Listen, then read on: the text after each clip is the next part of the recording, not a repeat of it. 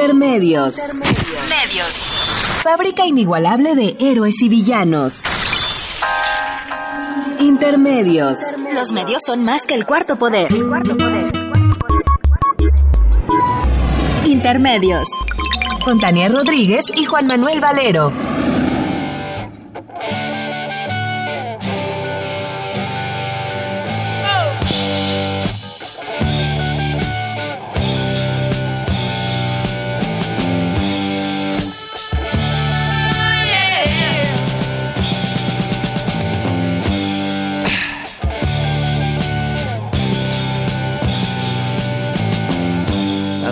Played guitar, jamming good with Weird and Gilly and the spiders from Mars. He played it left hand, but made it too far. Became the special man, oh, then we were Ziggy's band. Ziggy really sang screwed up eyes and screw down hairdo, like some cat from Japan. Bienvenidos a Intermedios, hoy jueves 14 de enero del 2016. Los saludamos Tania Rodríguez y Juan Manuel Valero con muchísimo gusto de poderlo hacer a través de los micrófonos de Radio UNAM.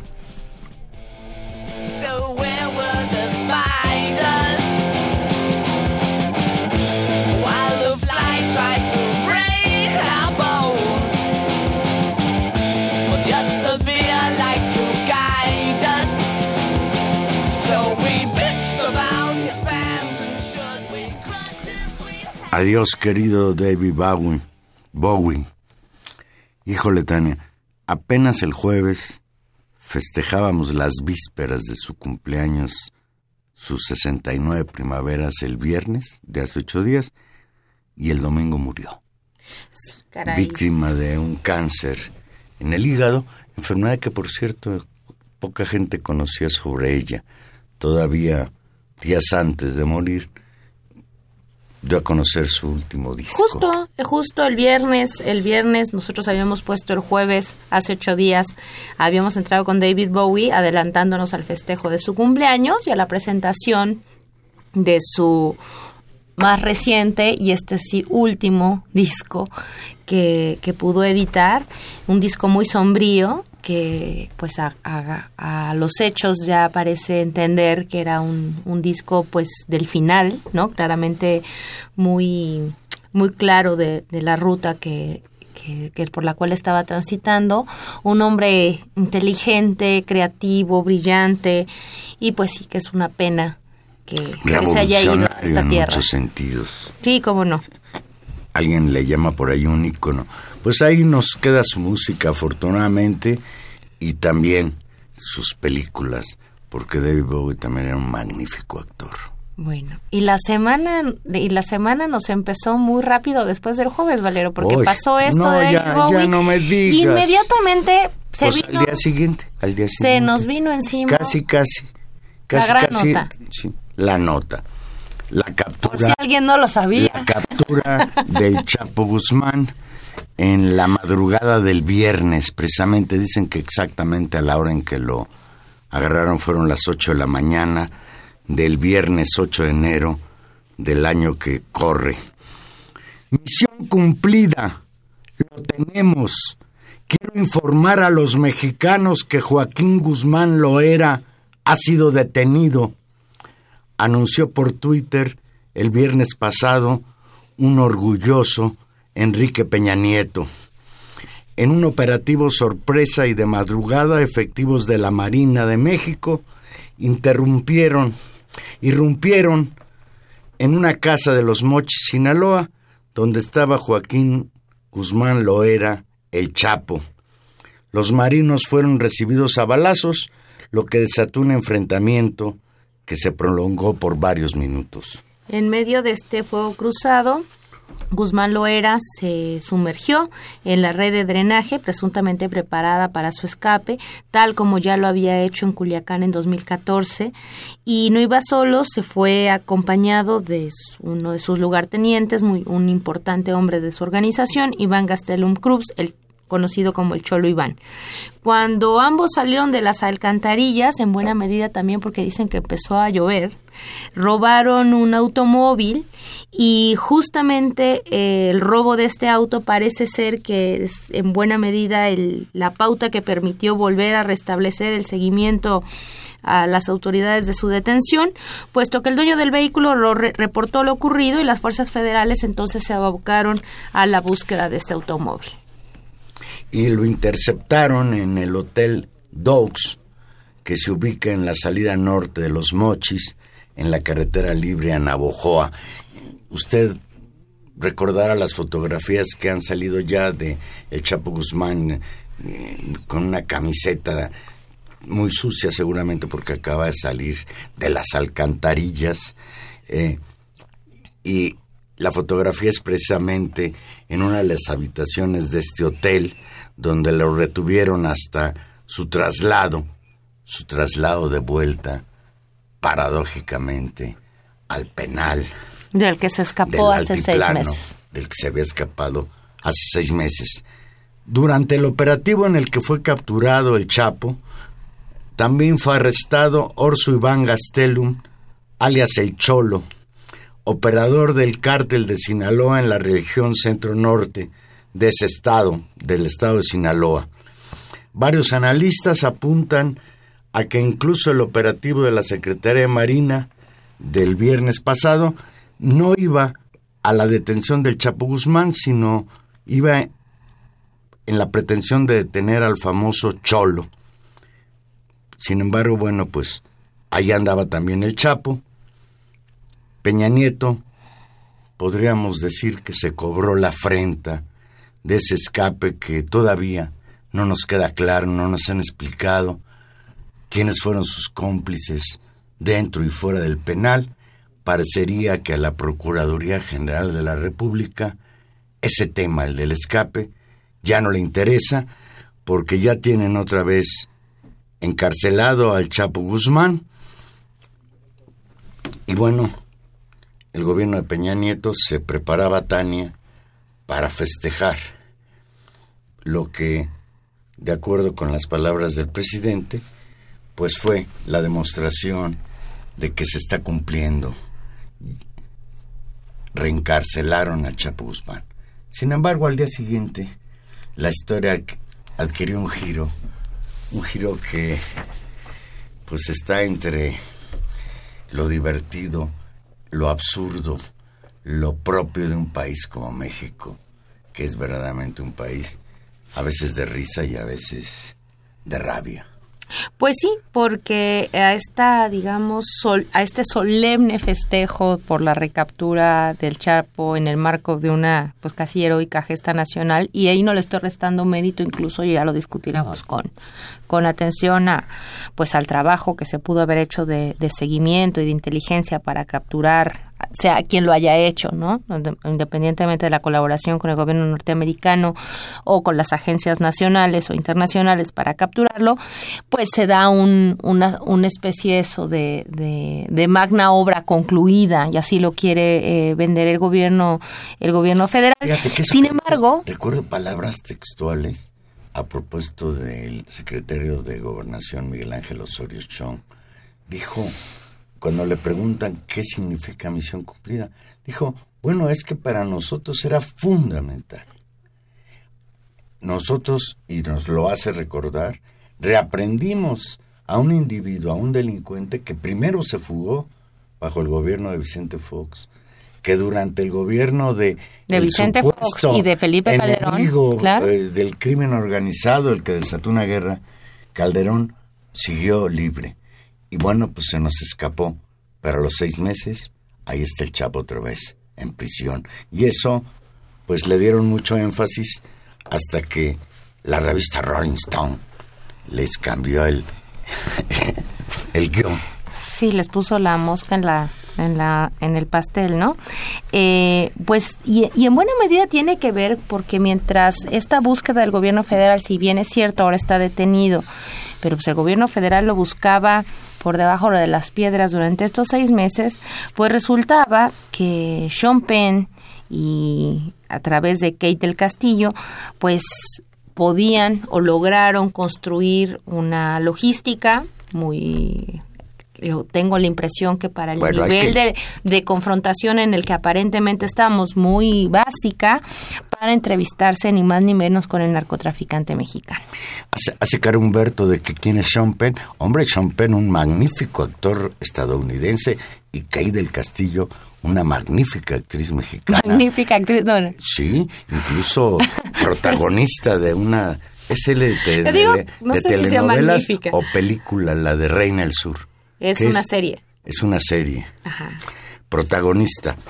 Pues entre Kay del Castillo y Sean Penn armaron con el Chapo Guzmán un encuentro Para planear hacer y, y, con el planeaban hacer, hacer una, película una película sobre su vida. sobre la vida de este pues ya celebrísimo este delincuente ya yo creo que ya rebasó la celebridad de Escobar no Pues yo creo que está, la- si no rebasó, está a la altura, sin duda a la altura. Sí. quién así legendario Al Capone Sí. quizás pero no el Chapo por andar de, Además- de enamorado Además, las fugas, ¿no? Las fugas le dieron mucho... Claro, el que se haya fugado dos, Dos veces. veces. y de los dos Lo penales de máxima seguridad, primero, primero del penal de allá de Puente Grande, Jalisco, y ahora del del aer- del, del ¿cómo le llaman? El ¿Qué? Almoloya, el altiplano. El altiplano. Bien. A Peña Nieto le duró el festejo muy poco. Solo 24 horas después, la revista Rolling Stone nos dio a conocer que mientras que el gobierno federal lo buscaba, como decía Tania, hasta por debajo de las piedras, el actor estadounidense Sean Penn, por medio de la actriz mexicana Kay del Castillo, tranquilamente entrevistaba al narcotraficante mexicano en el llamado Triángulo Dorado de Sinaloa. Un día después de que el gobierno de Peña Nieto presumiera la recaptura del Chapo, la revista estadounidense Rolling Stone subió a su página web la entrevista que le hizo a Penn el pasado 28 de septiembre de 2015, en un amplísimo reportaje contando los pormenores de las vicisitudes que pasó Penn para entrevistarse con el Chapo. Rolling Stone expone cómo el narcotraficante más buscado del mundo quería difundir a quien quisiera oír su versión de cómo se convirtió en uno de los criminales más famosos en la historia delictiva de todo el mundo. Y aquí, Tania, me empieza a parecer que el asunto de la recaptura del Chapo Guzmán, pues ya se convirtió, si no en una película como pretendía este delincuente, sí en una telenovela. Porque ahora la tercera etapa en menos de ocho días del asunto es que ahora el gobierno de Peña Nieto pues ha desatado una campaña de linchamiento en contra, principalmente, curiosamente, no de los dos, sino solo de Key del Castillo. Pues yo digo, me parece que, que vale la pena detenerse justamente en las en la caracterización y después tal vez en el análisis de esta entrevista y tal vez vale la pena que se ha hablado mucho de ella y ponerla como en, en perspectiva. Hay que decir dos cosas. La, la reunión, hay dos elementos, bueno, hay tres elementos en juegos. Una entrevista, que es el video que hemos podido ver de 17 minutos más o menos, en el que el Chapo sale con una camisa azul. Esa, esa es, la, esa es le una entrevista mucha. en la cual es una entrevista eh, en la que se le Por cierto, envió... una camisa azul muy fea, ¿eh? Salvo tu mejor opinión. Brillosa, etcétera, ¿no? Medio naca, para decirlo rápido. Ay, Valero. Bueno, a mí no me gustan las Eso. camisas brillosas. Está bien. Bueno, pero tú eres una persona muy seria, Valero. este, Aunque, bueno, como, aunque como periodista sí me hubiera gustado entrevistar al Chapo aquí entre nos. y ahora te preguntaría qué le hubieras preguntado tú. Esa entrevista. ¿Quiénes son sus socios? Bueno, Sí. ¿Qué complicidades le permitieron escaparse del penal? exacto. Preguntas que no están en el cuestionario que eh, el, el Chapo Guzmán contestó. No sabemos, porque no lo ha publicado Sean Penn ni Rolling Stones, si ese es exactamente el cuestionario que le envió.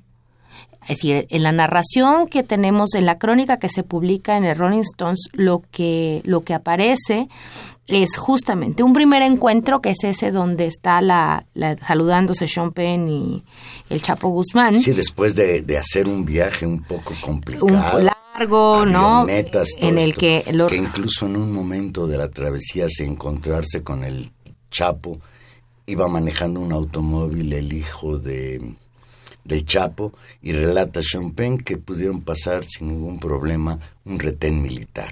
Claro, tal vez es, que es interesante, ¿no? Andan buscando al Chapo y dejan pasar al hijo un retén militar con dos personajes como Sean Penn y la Kate del Castillo. Se me hace complicado, ¿no?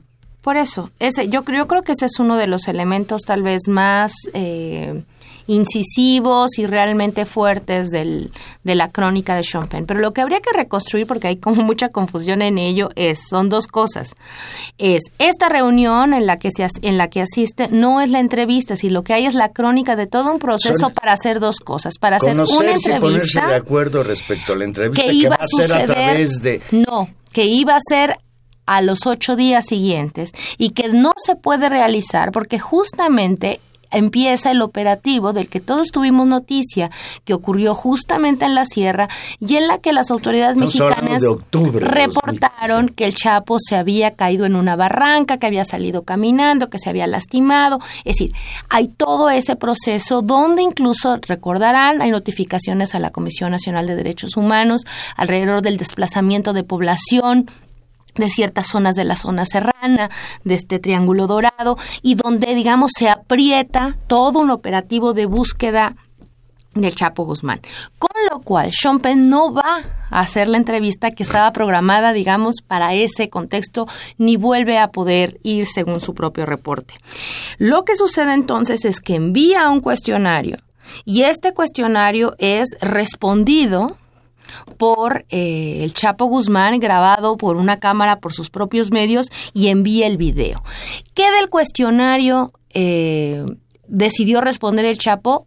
no lo sabemos. Había otras preguntas, no lo sabemos. Lo que sabemos y lo, el registro, digamos, el documento que se tiene es únicamente ese que se sube eh, a la página de, Rolling Stones. Eh, asumimos que no sabemos si eso está eh, editado o está cortado.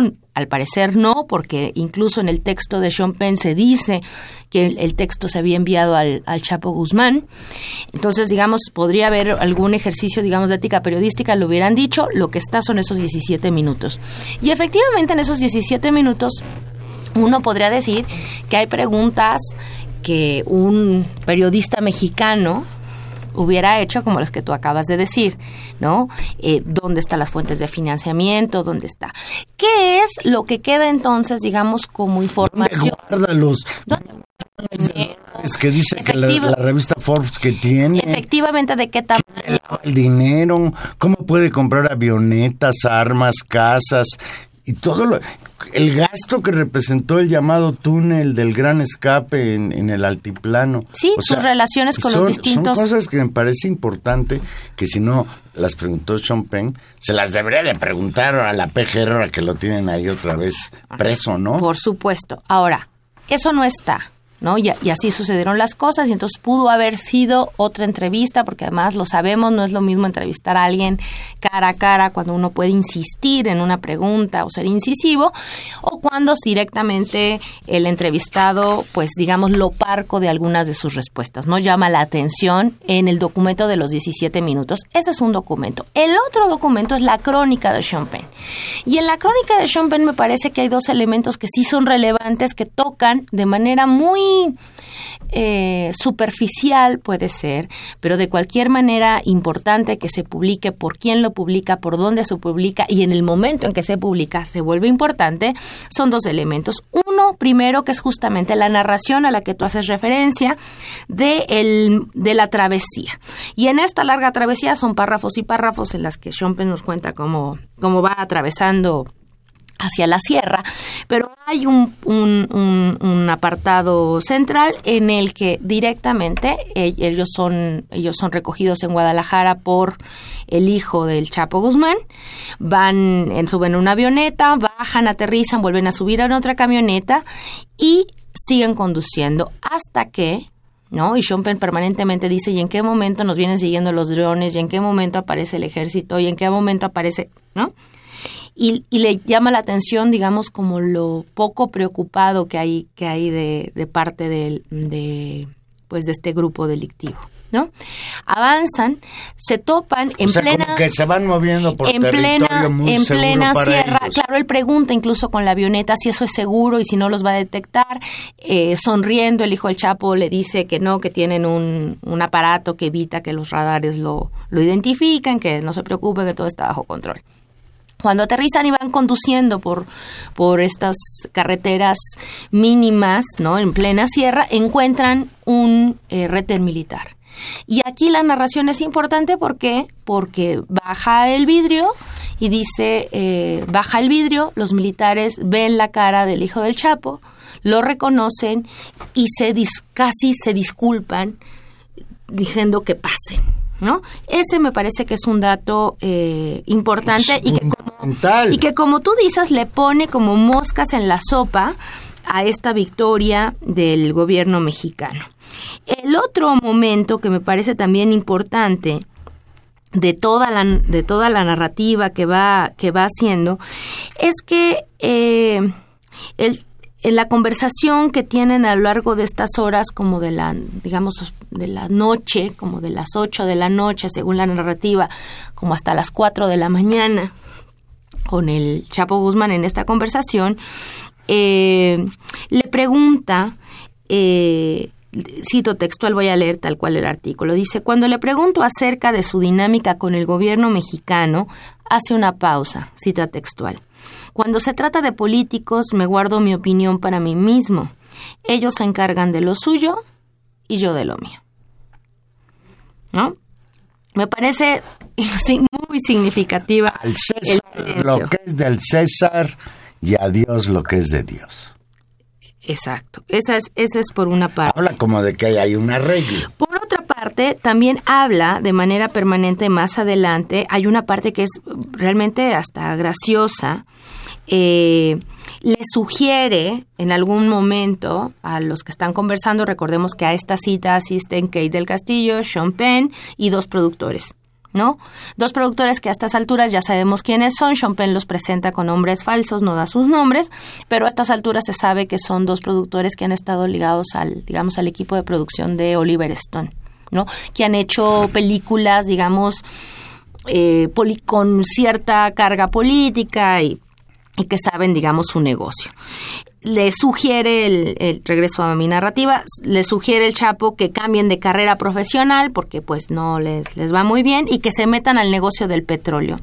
Y dice que a le gustaría entrar al negocio del petróleo, pero que dado el origen de sus fondos, este, pues sus posibilidades de inversión están restringidas. ¿No? Es decir, parece que habla en- enormemente de su de una lógica empresarial que ahí sí logra retratar muy bien Sean. En otro momento también describe la sorpresa que le causa al Chapo Guzmán enterarse, porque le pregunta, ¿y usted cuánto va a ganar por el artículo que va a escribir sobre mí? Y Sean le dice, cuando yo hago de periodista no cobro.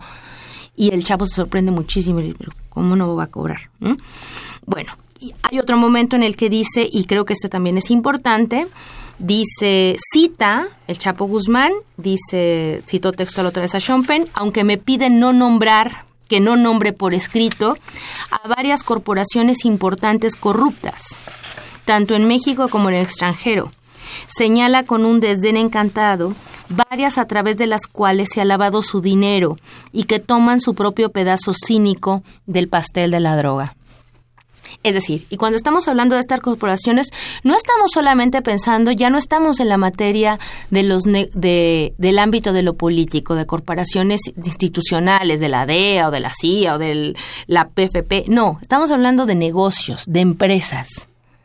De empresas que efectivamente, de manera cínica, que es, un, es en buena medida el tono con el que Sean Pennabrand abona el tema. dice, claro, alguien podría criticar porque habló con un arco. El tema es que aquí hay una doble moral eh, muy permanente y que sobre todo como sociedad norteamericana tenemos que enfrentar. Digamos, él habla desde ese lugar y podemos ver los límites de ese lugar más adelante, pero creo que este es otro punto importante. Es decir, si no se lo dijo a Sean Penn y Sean Penn guarda silencio porque su fuente se lo pidió y él decide hacerlo muy bien, pero nos tendría que explicar el gobierno mexicano en una investigación cuáles son estas empresas que de manera sistemática lavan el dinero del cártel de Sinaloa. Entonces creo que hay pistas en todo esto que nos van conformando un escenario de exigencia, de transparencia en una investigación y que a la, a la calidad del triunfo que el gobierno federal se abroga en la recaptura del Chapo, tendría que seguir una enorme calidad y transparencia en el juicio al Chapo Guzmán es decir, esta detención histórica a la que ellos llaman, eh, a, la, que se sienten dar orgullosos, debería de seguir un juicio eh, de la misma magnitud, con aclaración de cuentas, de dineros, de empresas, de relaciones políticas que deberían de quedar al descubierto. Vamos a ver si eso está y bueno, nuestra perspectiva es que quién sabe, porque en las otras dos ocasiones en que había estado detenido, o en todo este proceso en que la PGR ha investigado, lo haya detenido en la cárcel o no al cártel de Sinaloa, de este tema nunca han dicho nada. Bien, vamos a hacer una pausa y aquí regresamos. Recuerde que estamos en vivo. Llámenos 55 36 89 89 o sin costo 01800 50 52 688. Escuchemos al señor David Bowie.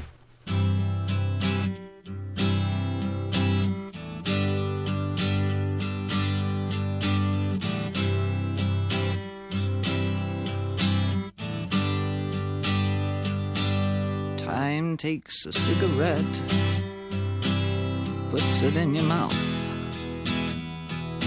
You pull on your finger, then another finger, then cigarette. The water wall is calling, it lingers, then you forget.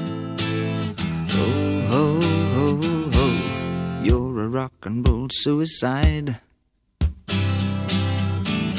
You're too old to lose it too young to choose it. And the clock waits so patiently on your song. You walk past the cafe, but you don't eat when you've lived too long. Oh no, no, no, you're a rock and roll suicide. Shift breaks the snarling as you stumble across the road. But the day breaks instead, so you hurry home. Don't let the sun blast your shadow. Don't let the milk float rob your mind. They're so natural, religiously unkind. Oh no, love,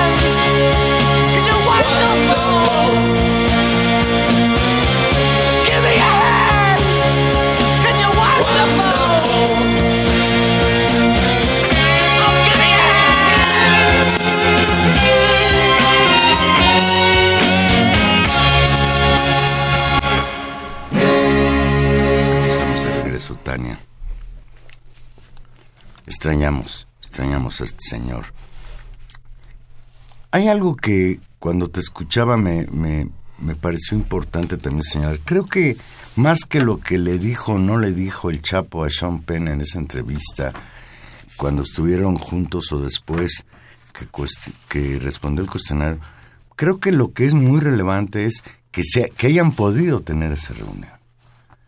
Es decir, en, en, en una zona en donde, pues, al, Chapo Guzmán lo perseguían metro a metro. Hay quien dice que iban en destacamentos de soldados y de marinos, en una distancia de 50 metros, ¿no? Lo que significa peinar en busca de, de un delincuente de este tamaño, sí. Eso me llama mucho la atención, ¿no? Eh, por ejemplo, respecto a esto que decías de cómo relata Sean Penn cuando pasa en el retén militar, ya ayer creo en entrevistado en Toluca en una reunión de la CONAGO, el secretario de Gobernación, Miguel, Ángel Osorio Chong, ya salió a desmentir a Sean Penn. Ya salió a desmentir que el ejército, que el retén militar haya podido dejar pasar a esta comitiva entrevistadora con tanta facilidad. Y la otra cuestión, pues sin duda importantísima del reportaje, es que sale exactamente 24 horas después de la captura. Y entonces le da un giro a todo lo a, a la situación. Pero tú decías en el corte que había otro elemento que querías comentar respecto a esta entrevista para entender el perfil de este señor reconocido como un delincuente, el delincuente más buscado en el mundo, por el cual creo que Estados Unidos da una recompensa de 5 millones de dólares. Por ahí ya se ha filtrado, porque ahora el chisme es de todas dimensiones, que Sean Penn es agente de la CIA no, bueno. y que conectó al Chapo para ponerlo, para que lo agarraran. Entonces se pregunta a la periodista, creo que del New York Times, que si fuera así, pues entonces le van a tener que dar la recompensa a Sean Penn. No, bueno, ya me parece desmesurado. ¿no? Es decir... Eh, a partir de ahí empieza la desmesura.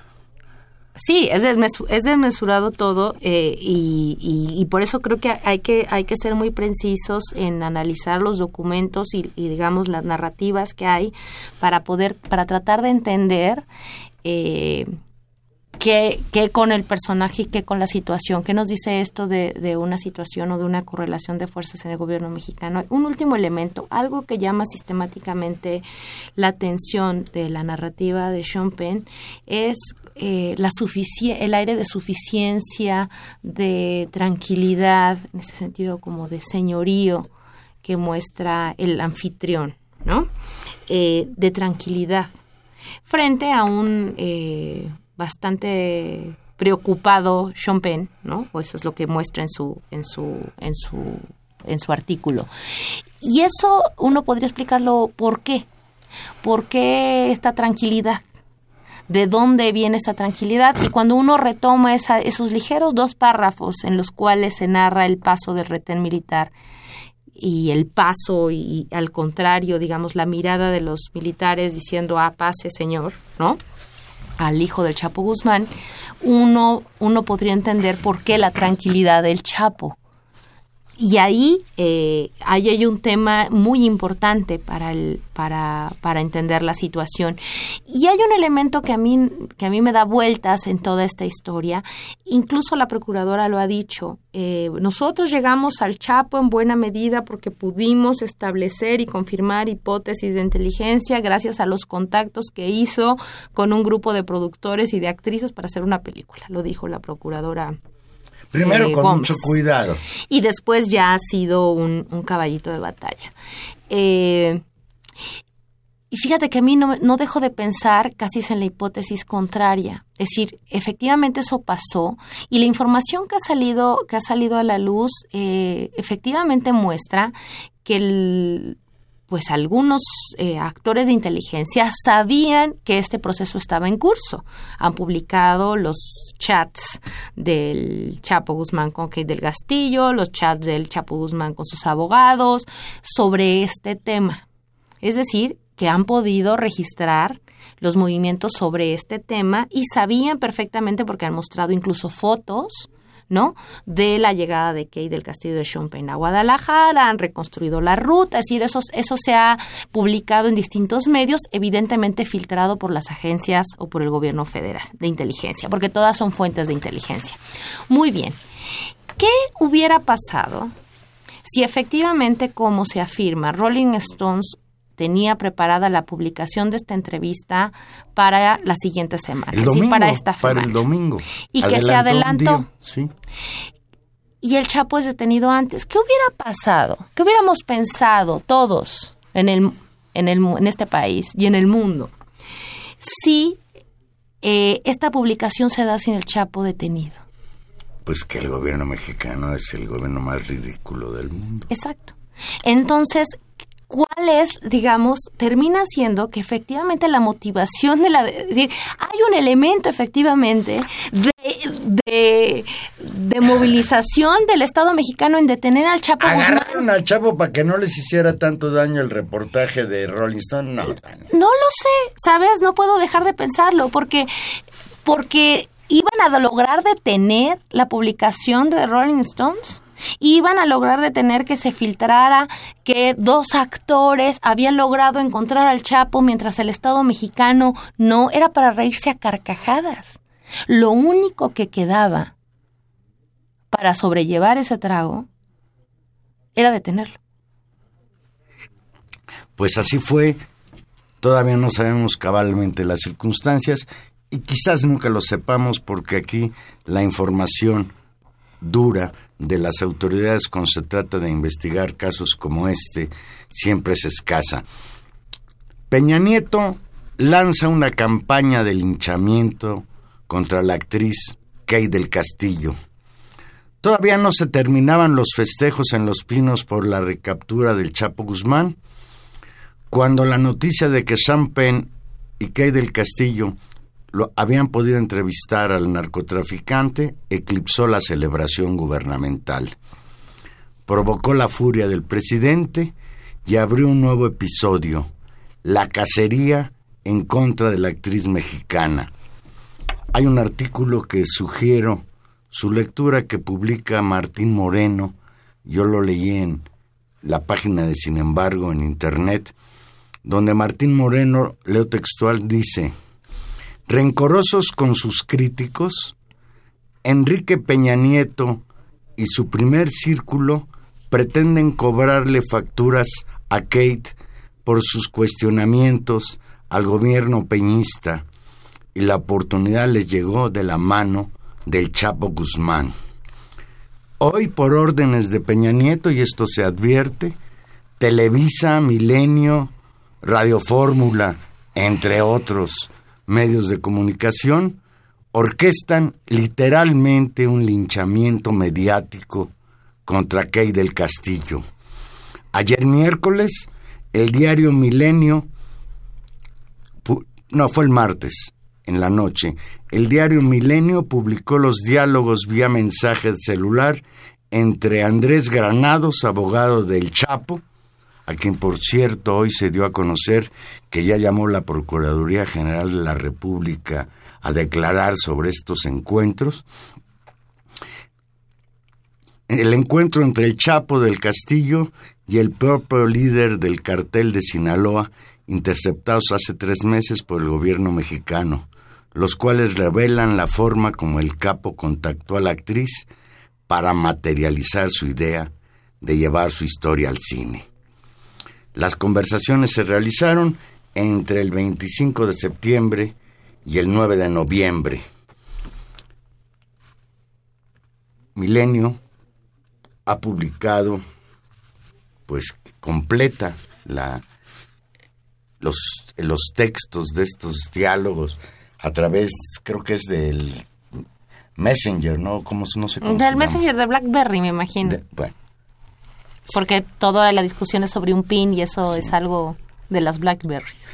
Periódico Milenio convertido, convertido pues en boletín del CISEN, porque de ahí sacó la información.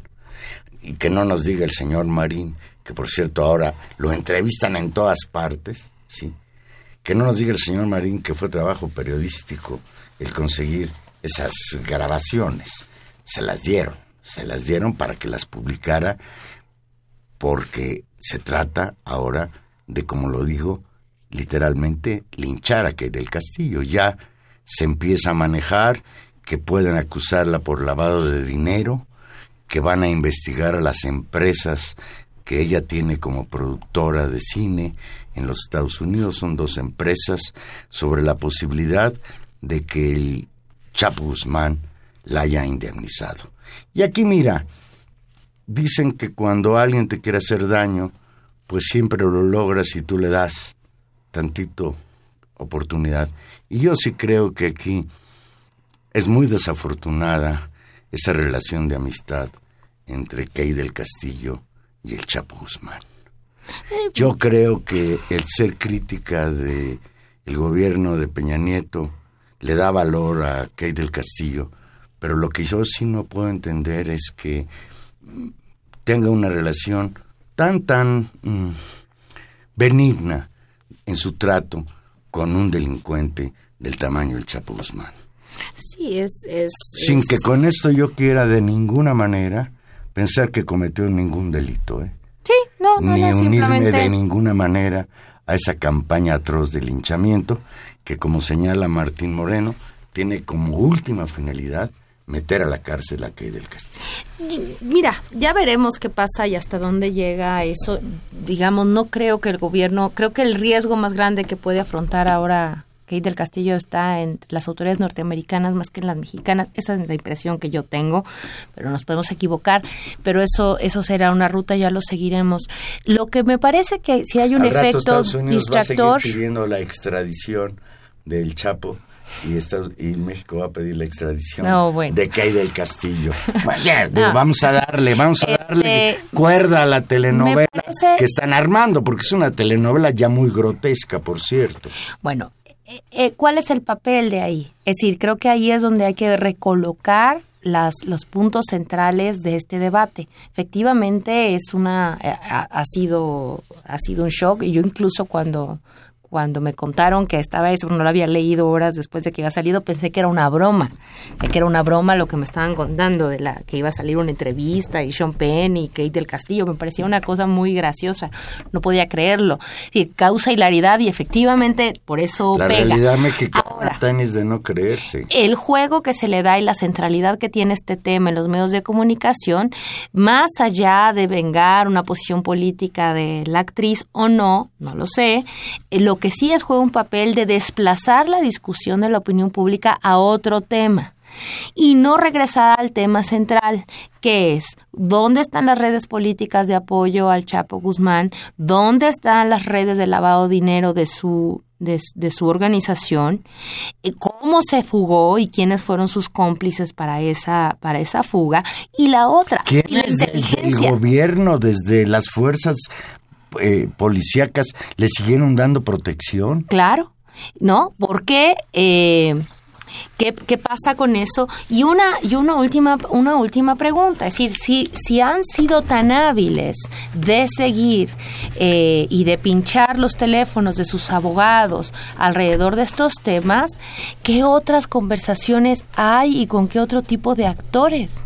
Es decir, ¿dónde está la otra información que puede atar con coordinadores financieros, logísticos y de carácter político? Eh, ¿Por qué eso no ha salido? Y si lo tienen, ¿por qué no lo muestran? ¿Y cuándo? ¿Y de qué manera va a salir? Creo que ese es un Fíjate. tema que debería, de, ese debería de ser toda la presión pública puesta en ello, más allá de si Kate sí o Kate no. Es decir, eso es, es, es en cierta medida lo de menos. Ahora bien, la historia alrededor de los chats y, y- y esta relación es significativa también porque muestra algo al leer la, toda la información relativa al caso. Juan Manuel, yo no, no podía dejar de pensar en algo que hace... eh, muchos años y alrededor de otro tema que tal vez es un exceso para mí compararlo, pero no podía dejar de pensar en ese referente, escribió Hannah Arendt sobre la banalidad del mal. Alrededor, ella entrevista a gente que estuvo, digamos, en el régimen nazi y en los asesinatos y cómo normalizaba toda una situación y aparecían las cosas como una cuestión normal, es decir, una especie de cotidianidad. Eh, y de otro de, parámetros morales distintos. Es de llamar la atención a mí me llama la atención cómo este que este casi Darth Vader del mal no como ha sido pintado eh, está preocupado por una serie de cuestiones logísticas de la vida cotidiana como el color que le compran un celular y el precio del celular. Insistentemente pregunta cuánto cuesta. Es es una cosa eh, un poco como, como absurda. Uno vendría a pensar que uno se detiene a pensar en ello. pero déjame decir. Y por otro lado, creo que es esta, esta manera inflamada en que también los medios y la opinión pública hemos construido lugares de poder, ¿no? Eh, todopoderosos. Y resulta que este personaje es un personaje, pues banal en ese sentido. Pero, pero, pero ¿por qué habría de ser de otra manera? El Chapo Guzmán es un niño pobre que empieza a meterse al negocio de las drogas para salir de pobre y logra convertirse en todo lo que ya sabemos.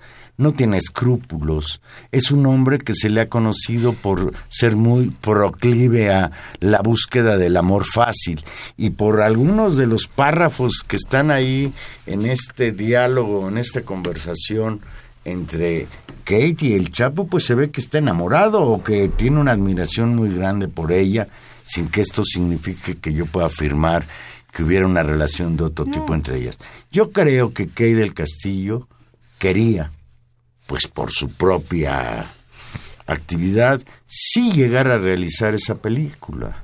No, pero digamos, ella las motivaciones de ella en este caso vuelven a ser irrelevantes. El las tema, del Chapo. El tema es el personaje. No te da que un personaje de este tamaño se haya podido dejar eh, agarrar por... No, no es que no me dé, es que lo pone en una dimensión, es decir, ¿cuáles son los dos, los dos mitos? Es decir, es el máximo enemigo del mundo, es el criminal más... Yo no me la eh, creo, fíjate.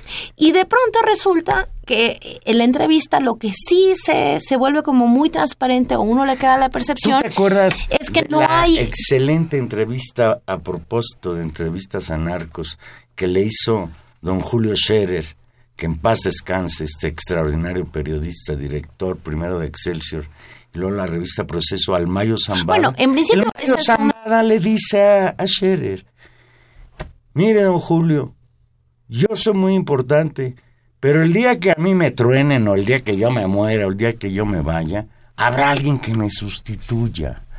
Porque el negocio de las drogas, pues es un negocio casi institucional. Ahí está la necesidad de mucha gente de consumirlas y nosotros de vendérselas. y eso lo podemos entender todos muy bien. yo te aseguro que ahora con el Chapo otra vez en, el altiplano, esto no va a cambiar lo que es la construcción de lo que ya es la estructura del tráfico y del narcotráfico en México. Mira, dice con una exactitud Trinidad Ríos que nos llama de Azcapotzalco, dice, ¿Por qué el presidente anda con tanto linchamiento si al final de cuentas todos andan en el mismo negocio? El narcotráfico no, no podría florecer en un país si no es asociado con la corrupción del Estado mexicano. Del Estado y de, los, y de las empresas. Y eso hay que, hay que insistir permanentemente en que ese es el tema. El tema es el dinero. El tema es el dinero y el tema es quién lo lava. Y para lavarlo se necesitan empresas y asociaciones con empresarios y se necesita garantías, efectivamente, de hombres y mujeres de la política que pactan eh, con, con, estos, con, con, estos criminales. Ese es el punto central. Ese es el punto central y me parece que desviarse de, de ello efectivamente oculta ¿no? Lo, lo que es verdaderamente sustantivo, porque mientras eso no cambie, efectivamente el chavo podría estar en la cárcel que nada cambiará. Ahora, a mí sí me sí, sí me sí me parece una cuestión muy interesante cómo efectivamente ese gran negocio, esa esa estructura eh, ese sistema de producción económica, esa economía criminal, pues sí, se mantiene y se podrá mantener mientras mientras haya consumidores, mientras sea ilegal, mientras sigan las armas sean un buen negocio. Ahora, este tipo de sujetos que produce la, subjetividad del chavo, este tipo de, personajes vendidos también a la opinión pública en el marco de esta ideología de la guerra de las drogas, del combate, como los supercriminales, como estas mentes eh, poderosas. Bueno, lo que aparece en los retratos de lo que ahora nos enteramos de este hombre, pues la verdad es que dista mucho de esa imagen que uno podría haber construido de él y por eso creo que lo pone en un nivel eso, de, lo banal del mal y de, la, de lo pueril del negocio y que el negocio se abre las puertas por las cantidades enormes de dinero y de violencia que manejan, más allá del talento de quien las tenga a su disposición. Y eso también es terrorífico, Valero. Es terrorífico porque no, para el parecer no vea ninguna racionalidad ahí. Es simplemente el dinero, el poder, el afán de lucro y la posibilidad de que ese flujo casi infinito de dinero es, es, es corruptor pues de, de múltiples instancias en la vida social. Bueno, pues también es importante saber que ayer Key del Castillo respondió en su cuenta de Twitter a esta campaña de linchamiento. Informó que pronto contará su versión sobre el encuentro que sostuvo con el recién recapturado narcotraficante Joaquín El Chapo Guzmán. Hay quien incluso dice, yo no sé si esto ya sea oficial, que eh, esta respuesta de que el Castillo a todas las acusaciones en su contra, a todo el linchamiento, incluido esto que publicó Milenio, se van a dar a conocer el domingo a través de la revista Proceso. Vamos a seguir con atención esto. Fíjate, dice Key del Castillo por Twitter, gracias por su apoyo, se referirá a sus seguidores. Como era de esperarse, muchos han decidido manipular la información y fabricar historias falsas para distraernos del verdadero tema. Y en eso pues estaríamos de acuerdo con ella. El verdadero tema es el Chapo Guzmán, el narcotráfico en México, las complicidades existentes. Esta es la primera reacción de la actriz, luego que se publicaran sus conversaciones con el Chapo, conversaciones muy, muy delicadas, muy desafortunadas. Eh, pues vamos a ver qué pasa, Tania, porque, pues, lo muy grave, aparte de todo, es que este tema nos está permitiendo entender que el gobierno mexicano puede entretenerse en esos temas porque no tiene respuesta a otros mucho más graves. La situación económica del país que tiende a agravarse la violencia generalizada, secuestros en Guerrero, eh, que tiene que ver con el crimen. En Veracruz, y, yo creo que ahí hay que volver a eh, poner en perspectiva a estos señores, ¿no? Es decir, efectivamente son esos que desaparecen, son esos que controlan poblaciones enteras, son este tipo de células y de organizaciones criminales las que ahora acosan a las a las tortillerías en Acapulco. Es decir, es una locura que desaparecen gente, es decir, pues que secuestran, mataron a un que secuestran profesores, Valero. en Acapulco y profesores. Eso ya es la, ya es la locura. Sí, secuestro profesores y piden rescate por ellos. por maestros de primaria, ¿no? Es decir, es sí es una desmesura. Entonces, yo, es decir, el tema en el fondo sí es un tema importante. Si yo tampoco estoy de acuerdo en, en, mucho que ha sucedido en las redes sociales, sobre todo en esta aparente posición crítica en la cual decir, ay, es una cortina de humo lo del Chapo, no importa. No, claro que importa. Importa porque el señor responsable de una serie de situaciones, en el marco, por supuesto, de complicidades con el gobierno, pero que debería de hablar y debería de investigarse, y ahí deberíamos de estar exigiendo todos porque nos está costando mucho como país que tenga más, mayor capacidad periodística Areli Gómez, titular de la PGR, que Sean Penn. Y que el Chapo Guzmán nos diga quién está detrás de él, por qué ha podido eh, eh, amasar esa cantidad de dinero hasta convertirse en lo poderoso que es, porque si no se atacan a esas redes, mira, ¿Por qué se pudo escapar de, del altiplano seis meses? Pues porque tuvo los recursos económicos, no solo para contratar a los ingenieros que le hicieron un túnel que ya quisieran las No, y obras tuvieron públicas las en México. complicidades. Las complicidades. ¿Dónde están los cómplices del Chapo Guzmán? ¿Están en la cárcel? Y, y no estamos hablando de sus de sus No, cómplices y como no de los custodios, porque Y no- para un escape de esa naturaleza, híjole, no se necesita solo corromper a los custodios. Dice Amparo González de Azcapotzalco, escucha esto, Tania. Llevo toda la semana con un malestar, tanto que ya vomité un chapo en la mañana y otro en la tarde. ¿Acaso no hay otro tema? En todos lados con lo mismo, y mientras el peso se devalúa y suben los precios, mientras nos roban las pensiones a los jubilados. Bueno, con nosotros Expresa, expresa con mucha claridad Amparo González un sentimiento de mucha gente, ¿sí? Hoy, hoy los medios no hablan de otra cosa en el perfil este de la campaña que ha desatado el gobierno de Peña Nieto para a lo mejor efectivamente irse por un lado secundario del asunto y no responder a, a estas las otras preguntas cuestiones. sustantivas. Y ahora, el tema yo creo que sí es importante y, y si es un, es un gran tema, yo creo que es un gran tema y que merece la atención pública. Es decir, a una detención así, insisto, deberíamos de ver un juicio de ese tamaño, de la magnitud de lo que dicen que representa este señor. De ese tamaño tendría que ser el juicio. Y eso creo que es lo que deberíamos exigir. Por supuesto que también la devaluación del peso está de horror y justo hablábamos de eso hace ocho días eh, y la crisis económica en el país y todo lo que nos sigue ocurriendo. Por supuesto que ese que ese también es un tema, pero pero digamos me parece que no no es que uno oculte el otro. Creo que ahí están ambos y los dos son muy Dice- graves. Dice Abel Guerrero, que nos llama de Venustiano Carranza. Hay evidencia que sugiere que el hombre capturado no es el Chapo, sino que es un actor de televisión que lo ha suplantado. Este actor salió en una telenovela con la gaviota. No, pues yo, yo no, ay sí.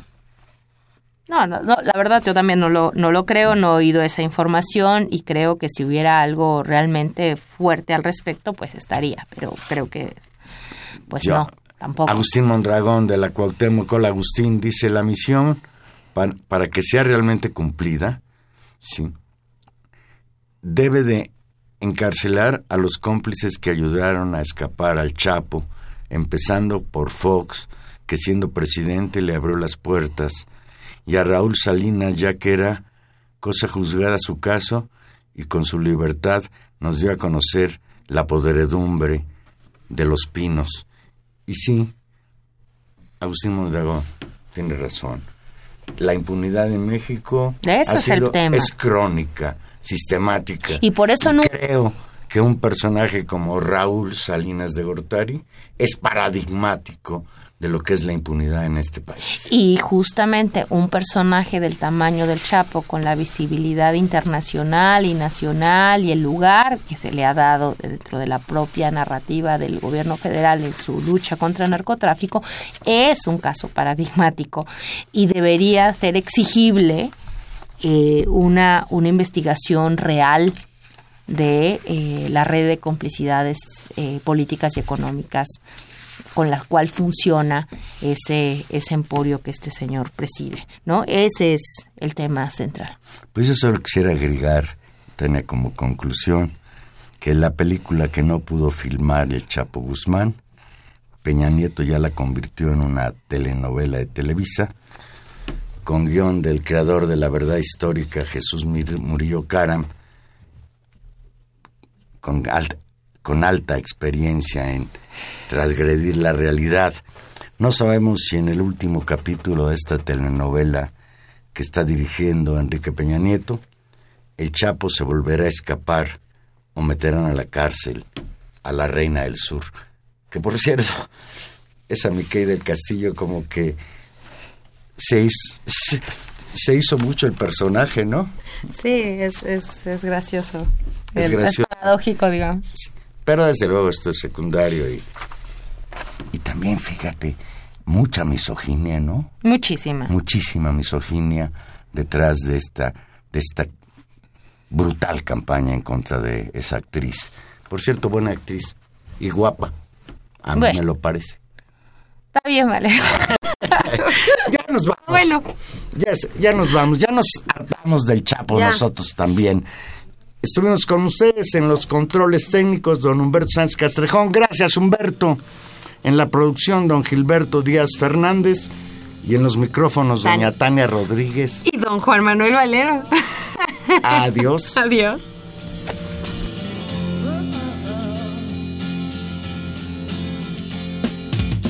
Didn't know what time it was, the lights were low. Oh, oh. I leaned back on my radio. Some cat was laying down some rock and roll, that all he said. Then the loud sound it seemed to fade. Came back like a slow voice on a wave of fate. That wasn't no DJ, that was hazy cosmic jive.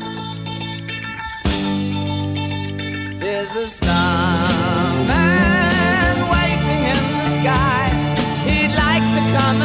Like to